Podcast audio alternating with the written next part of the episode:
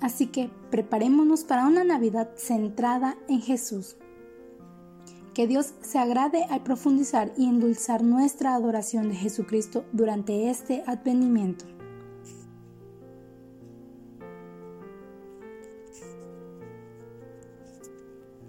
Durante los próximos días en Impresionadas Gears estaremos sumergidas en la palabra de Dios, específicamente en Isaías capítulo 7 al 12.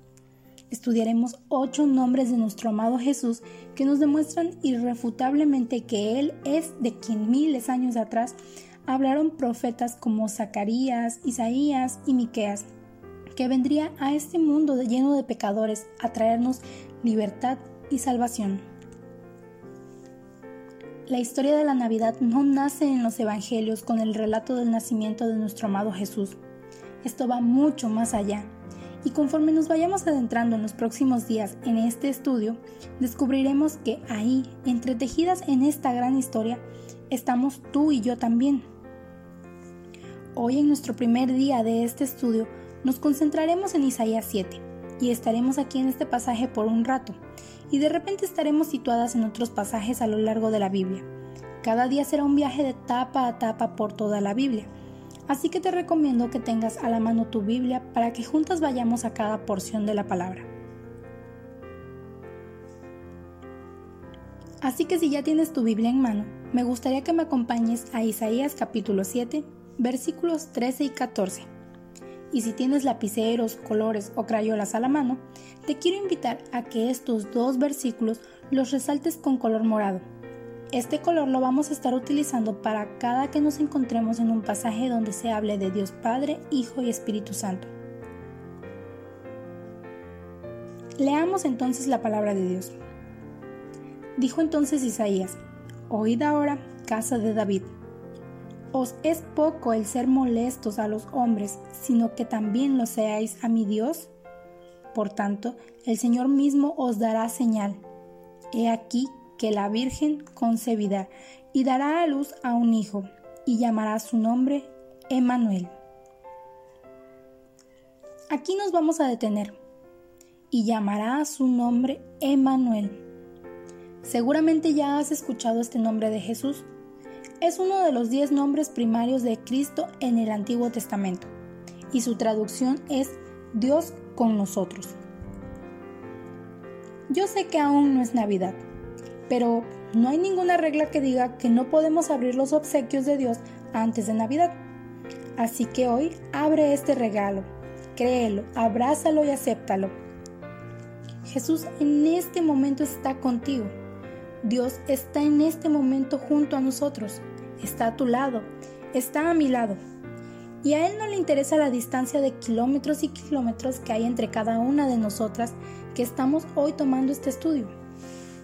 Él está aquí en medio de nosotras, está con nosotros. Ahora, retomando el pasaje que estamos estudiando el día de hoy, hay ciertas observaciones que me gustaría hacer.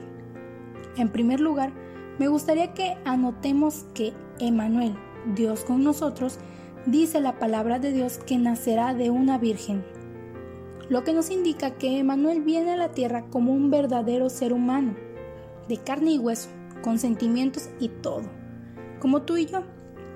Sin embargo, al mismo tiempo, como su nombre lo indica, será completamente Dios. Y tú puedes decir, pero ¿y esto cómo es posible?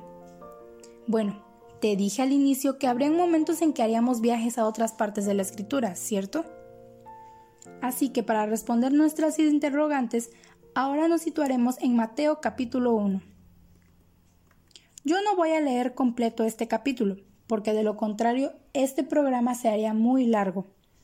Pero te quiero invitar a que en casa y con calma lo leas completo. Hace algunos meses, en el reto de lectura Una chica impresionada por la palabra, cuando leímos Mateo capítulo 1, pudimos observar que en este capítulo de 25 versículos, en donde está la genealogía de Jesús, hay dos linajes de él.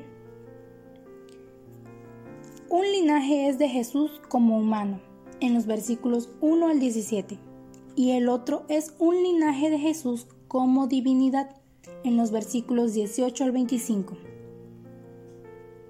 Y aquí, redoble de tambores, aquí en este linaje donde se reafirma su divinidad de Jesús, tenemos la prueba de que Él es Emanuel. Así que en los versículos 21 al 23 los vamos a resaltar otra vez con color morado. Jesús, Emanuel, Dios con nosotros, vino efectivamente a la tierra como ser humano.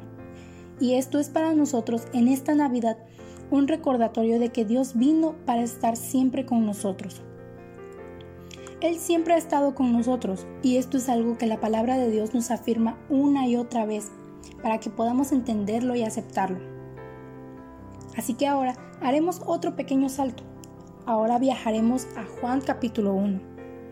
Y te quiero pedir que lo leas y que resaltes de color morado los versículos 1 al 18. Por el momento nos vamos a concentrar en el capítulo 1, versículo 14. En el principio era el verbo, y el verbo era con Dios, y el verbo era Dios. Luego, en el capítulo 14 dice, y aquel verbo fue hecho carne, y habitó entre nosotros. Y vimos su gloria, gloria como del unigénito del Padre, lleno de gracia y de verdad. El verbo es Jesús, y se hizo carne al nacer del vientre de María, una joven de no más de 16 años a la cual escogió Dios para ser quien brindara el ADN del linaje humano a Jesús. Si nos detenemos aquí encontraremos ciertas palabras clave que nos reafirman que Dios siempre ha estado con nosotros. Y yo te quiero invitar a que estas palabras clave las encierres o las anotes. Por ejemplo, en el principio, en el versículo 1, lo que nos lleva a Génesis capítulo 1, donde se relata la creación. Otra idea clave es, habitó entre nosotros. Cuando se hizo carne, Él caminó con la humanidad, formó parte de ese pueblo, convivió con las personas, hizo amigos, bueno, él era una persona normal aparentemente. Nadie se imaginaba que en sus venas corría la combinación de un linaje divino y uno humano, y que Él era Emanuel, Dios con nosotros. Y Dios ha estado siempre con nosotros. Hay muchas pruebas de ello a lo largo de toda la Biblia, pero hoy yo te quiero leer tres en específico. La primera de estas está en Génesis 28:15.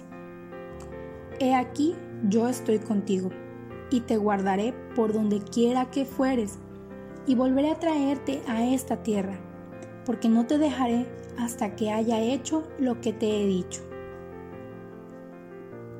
La segunda está en Éxodo capítulo 3 versículos 11 y 12. Entonces Moisés respondió a Dios, ¿quién soy yo para que vaya a Faraón y saque de Egipto a los hijos de Israel?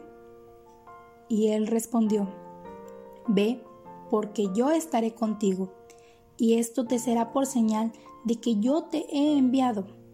Cuando hayas sacado de Egipto al pueblo, serviréis a Dios sobre este monte. La tercera y última está en Isaías capítulo 43 versículos 2 al 5. Esta es un poco más conocida. Apuesto a que te la sabes. Cuando pases por las aguas, yo estaré contigo. Y si por los ríos, no te anegarán. Cuando pases por el fuego, no te quemarás, ni la llama arderá en ti. Porque yo, Jehová, Dios tuyo, el Santo de Israel, soy tu Salvador. A Egipto he dado por tu rescate, a Etiopía y a Seba por ti. Porque a mis ojos fuiste de gran estima Fuiste honorable y yo te amé. Daré pues hombres por ti y naciones por tu vida. No temas, porque yo estoy contigo. Del oriente traeré tu generación y del occidente te recogeré. Como ves, Dios siempre ha estado con nosotras. Este es y debe ser el mejor regalo que podamos recibir en esta Navidad saber que Dios está con nosotros hoy, mañana y siempre. Así que repite conmigo, Él estuvo conmigo, Él está conmigo Él estará conmigo. Jesús es el motivo de la Navidad. Es un constante recordatorio de Dios a nosotras para decirnos cuánto nos ama, cuánto le importamos. Jesús vino a la tierra para cambiar toda circunstancia y convertirla en gozo.